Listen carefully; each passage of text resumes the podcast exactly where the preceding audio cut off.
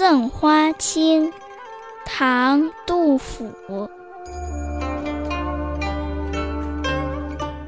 锦城丝管日纷纷半入江风半入云此曲只应天上有人间能得几回闻？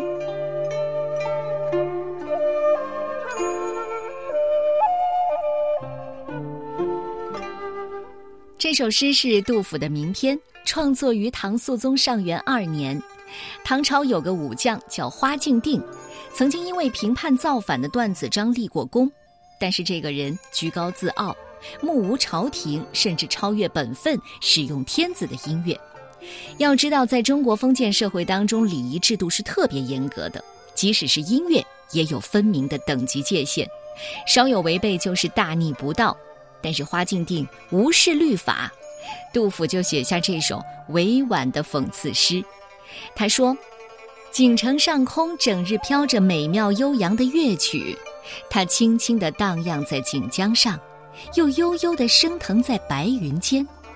如此美妙的音乐，只因神仙享用，世间的平民百姓，一生能听几回呢？”《